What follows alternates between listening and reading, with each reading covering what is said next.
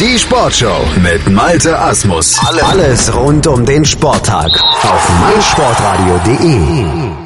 Wer soll eigentlich Sarah Schöström noch stoppen? Die Schwedin schwamm auch beim Weltcup in Moskau wieder Weltrekord und damit summiert sich ihre Ausbeute in den letzten zwei Wochen mittlerweile auf vier Weltrekorde. Auch in Moskau ging es über die 50 und 100 Meter in neue Höhen mit dem Weltrekord. Diesmal allerdings auf der Kurzbahn bei der WM in Budapest. Da hatte sie ja selbe Strecken über die Langbahn mit einem neuen Weltrekord ausgestattet. Wir sprechen über Sarah Schöström. Wir sprechen aber auch über deutsche Erfolge beim Weltcup in Moskau auf der Kurzbahn mit unserem Experten, mit Sebastian Mühlenhofer. Hallo Sebastian.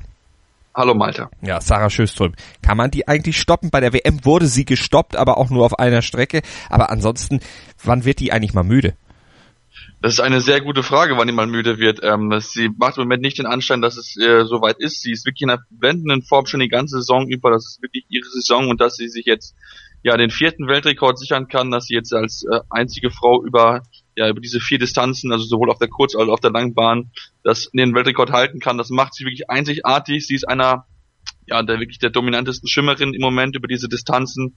Ähm, das muss sie wirklich, sie zu schlagen, ist wirklich ganz, ganz schwierig. Ranom, Ranomi Kromovic Jojo aus den Niederlanden ist jetzt zum zweiten Mal zweite in der geworden, hat da auch wieder eine gute Zeit gehabt. In 51,14 war sie auch unter dem Championship Record beim World Cup, ähm, der ja 500 höher war und sie versucht zwar, aber sie kann einfach nicht ganz rankommen. Sie ist immer ein bisschen hinterher und äh, Sarah Sjöström ist wirklich, glaube ich, kann sie sich nur selber schlagen. Das hat sie ja bei der WM auch ein bisschen gemacht, wo sie den letzten Metern ein bisschen zu langsam war, so ein bisschen zu schnell angegangen ist, dann auf den letzten Metern eingefangen wurde und das ist im Endeffekt ja, ich glaube, das ist im Moment das Einzige, was sie besiegen kann, dass sie ein bisschen zu schnell angeht, dass sie vielleicht nicht ganz hundertprozentig fit ist und dass man dann sie besiegen könnte, aber in Normalform wie sie im Moment drauf ist, glaube ich, ganz, ganz schwierig, sie zu schlagen. Hm, der Weltrekord von Katie Campbell, also jetzt um 14 Hundertstel verbessert worden durch die Schwedin, durch Sarah Schöström. Wir gucken aber auch nochmal auf deutsche Erfolge und Christian Diener, der hatte ja schon zwei Medaillen in Moskau eingesammelt, hat sich dann gestern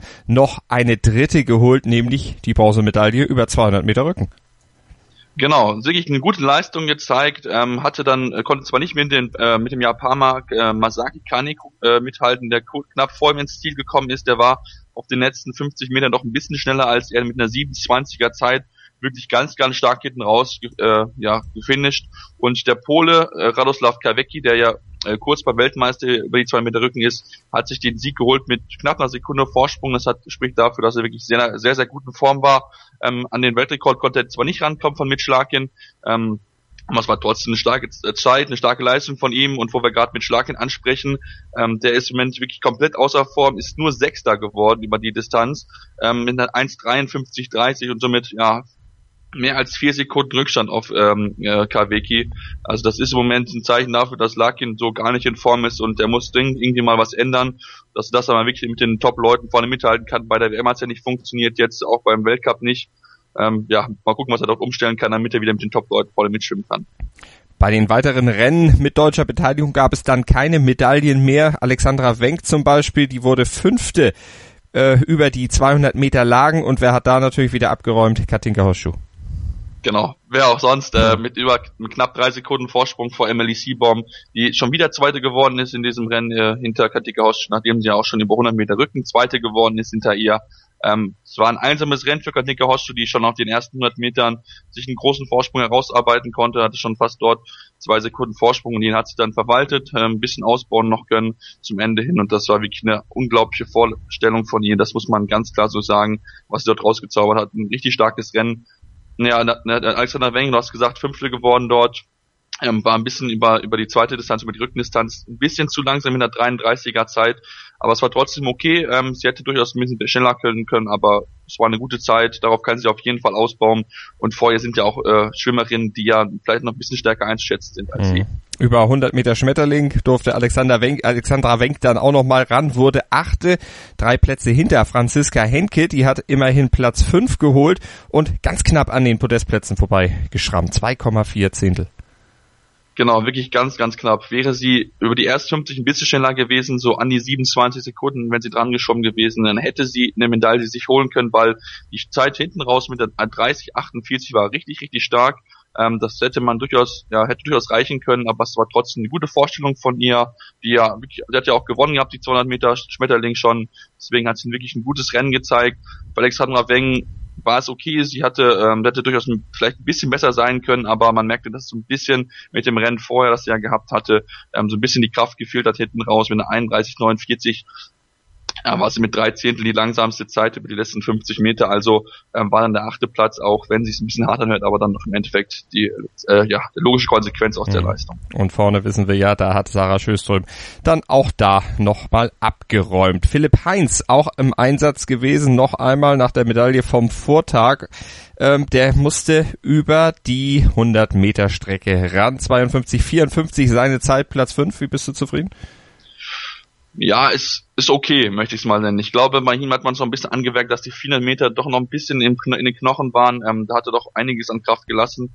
Ähm, deswegen war jetzt die Zeit, ist, ist okay. Ich denke, er kann mit Sicherheit ein bisschen schneller schwimmen, wenn man jetzt sieht, es sind knapp ja, knapp fünf Zehntel zu einem Podestplatz. Also das ist im Rahmen des Möglichen, das denke ich schon. Ähm, der Dritter geworden ist in diesem Fall Kenneth To aus äh, Hongkong. Also die hat er drin, schon drinnen die Zeit mit einer 51 97, also die kann er schon schwimmen unter 52, das denke ich ist möglich. Ja, und gewonnen hat dort der Russe Wladimir Morozov, ähm, der ist auch in diesem Tag wirklich sehr, sehr gut war, drei Siege eingefahren mhm. über, wie gesagt, 100 Meter lang, wo er mit sieben Zehntel Vorsprung gewonnen hat aber auch die 50 Meter Freistil hat er gewonnen, dann noch die Freistilstaffel gemischt mit der russischen Mannschaft. Also für ihn war es auch ein sehr, sehr guter Tag und natürlich ähm, auch wirklich sehr, sehr gut, dass er dort ähm, natürlich sich so präsentieren konnte vor heimischem Publikum. Ich meine, was gibt's Schöneres, als vor heimischem Publikum einfach zu gewinnen und dann mit sowohl mit den zwei Siegen jetzt von äh, Donner Mittwoch, jetzt drei Siege am Donnerstag, also mhm. wirklich ein sehr, sehr gutes Rennen für ihn und sehr, sehr gutes Wettkampf. Kann man absolut unterschreiben. Südafrika auch erfolgreich gewesen an dem Donnerstag beim Weltcup in Moskau. Shetland über 50 Meter Schmetterling 22:31. Das reicht dann auch zum Sieg und die 100 Meter Brust. Da war Cameron Vanderberg mit 56,3 Sekunden einfach nicht zu schlagen. Also die beiden da auch sehr unwiderstehlich unterwegs gewesen. Ja, genau. Chad Klo hat sich ja den zweiten Sieg geholt. Er hat ja beide Wettbewerbe über die Schmetterling-Distanzen gewonnen. Da die zwei Meter nicht geschwommen werden hier in Moskau. Ähm, war er wirklich der Mann, der die Schmetterling-Distanzen dominieren konnte.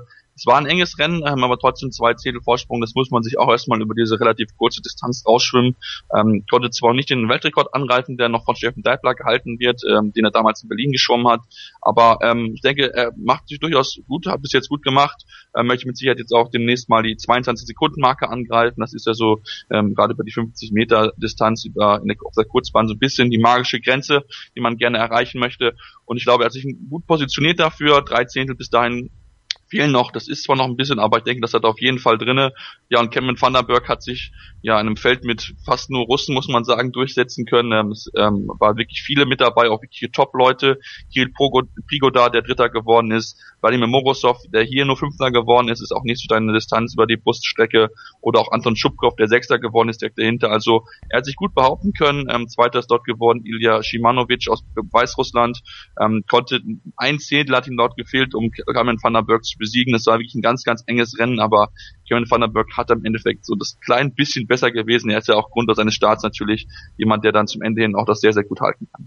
Rike Petersen gewinnt die 200 Meter der Damen 2.19.84 ihre Zeit über die 50 Meter Rücken war dann noch Emily Siebohm erfolgreich, 26,35 ihre Zeit über diese Strecke und die Herren mit den 400 Meter Freistil. Da war Alexander Krasnück, der Lokalmatador, in 3,38,85 der Mann, der am Ende als erster anschlug und sich dort die Goldmedaille gesichert hat. Die nächste Station des Weltcups wird dann in Deutschland sein, Sebastian, in Berlin. Genau, es geht nach Berlin. Ähm, die Jungs und Mädels ist, ist, ist bei zwei Stationen in diesem im, im ersten Block dieses Weltcups. Ähm, das ist sowohl Sonntag als auch Montag, wo die Wettbewerbe dort stattfinden werden. Ähm, es wird auch einige lokale Sportler dort vor Ort geben, wie wir es jetzt auch hier gesehen haben in Moskau. Das heißt, einige junge Sportler werden sich dort mal präsentieren dürfen. Ich bin sehr, sehr gespannt auch, wie sie sich schlagen werden. Sie müssen wahrscheinlich dann natürlich durch die Vorläufe durchgehen werden. Ähm, aber ich denke, dass es trotzdem für sie mal eine gute Möglichkeit ist, sich mit den Top-Leuten dort zu messen. Ähm, ich denke natürlich, Katin Rausch wird mit dabei sein. Dann hängt es natürlich so ein bisschen davon ab, wer dann noch auf den Strecken starten möchte. Ähm, einige Amerikaner zum Beispiel sind jetzt nicht dabei, so die, äh, Katie Ledecky, ähm, aber auch äh, Caleb Thressel zum Beispiel sind nicht mit dabei. Aber ich denke, wir werden trotzdem ein hochklassiges Feld sehen dort. Ähm, dann sind wir mal gespannt, was die Deutschen dort leisten können, ob sie auf den Erfolgen, die sie ja jetzt gehabt haben hier in Moskau, ob sie darauf aufbauen können ähm, und dann natürlich vielleicht so noch die eine oder andere mehr Medaille holen können natürlich dann natürlich vor dem heimischen Publikum noch ein bisschen besser dazustehen. Wir werden darüber berichten hier in der Sportshow auf meinsportradio.de. Da werden wir auch den Weltcup der Schwimmer dann in Berlin wieder verfolgen. Vielen Dank an Sebastian Mühlenhof. Mein Lieblingspodcast auf meinsportradio.de. Hallo. Hier ist Andreas Thies von der Sendung Chip in Charge, dem Tennis Talk auf meinsportradio.de. Jeden Montag versorgen Philipp Joubert und ich dich mit den neuesten News aus der Welt des Tennis. Darüber hinaus bieten wir Dailies zu den Grand Slams oder auch Live-Übertragung von ausgewählten Turnieren. Wenn dir gefällt, was du von uns bekommst, freuen wir uns über eine gute Bewertung für Chip in Charge auf iTunes. Dir gefällt, was du hörst? Dann rezensiere unsere Sendungen jetzt auf iTunes und gib ihnen fünf Sterne.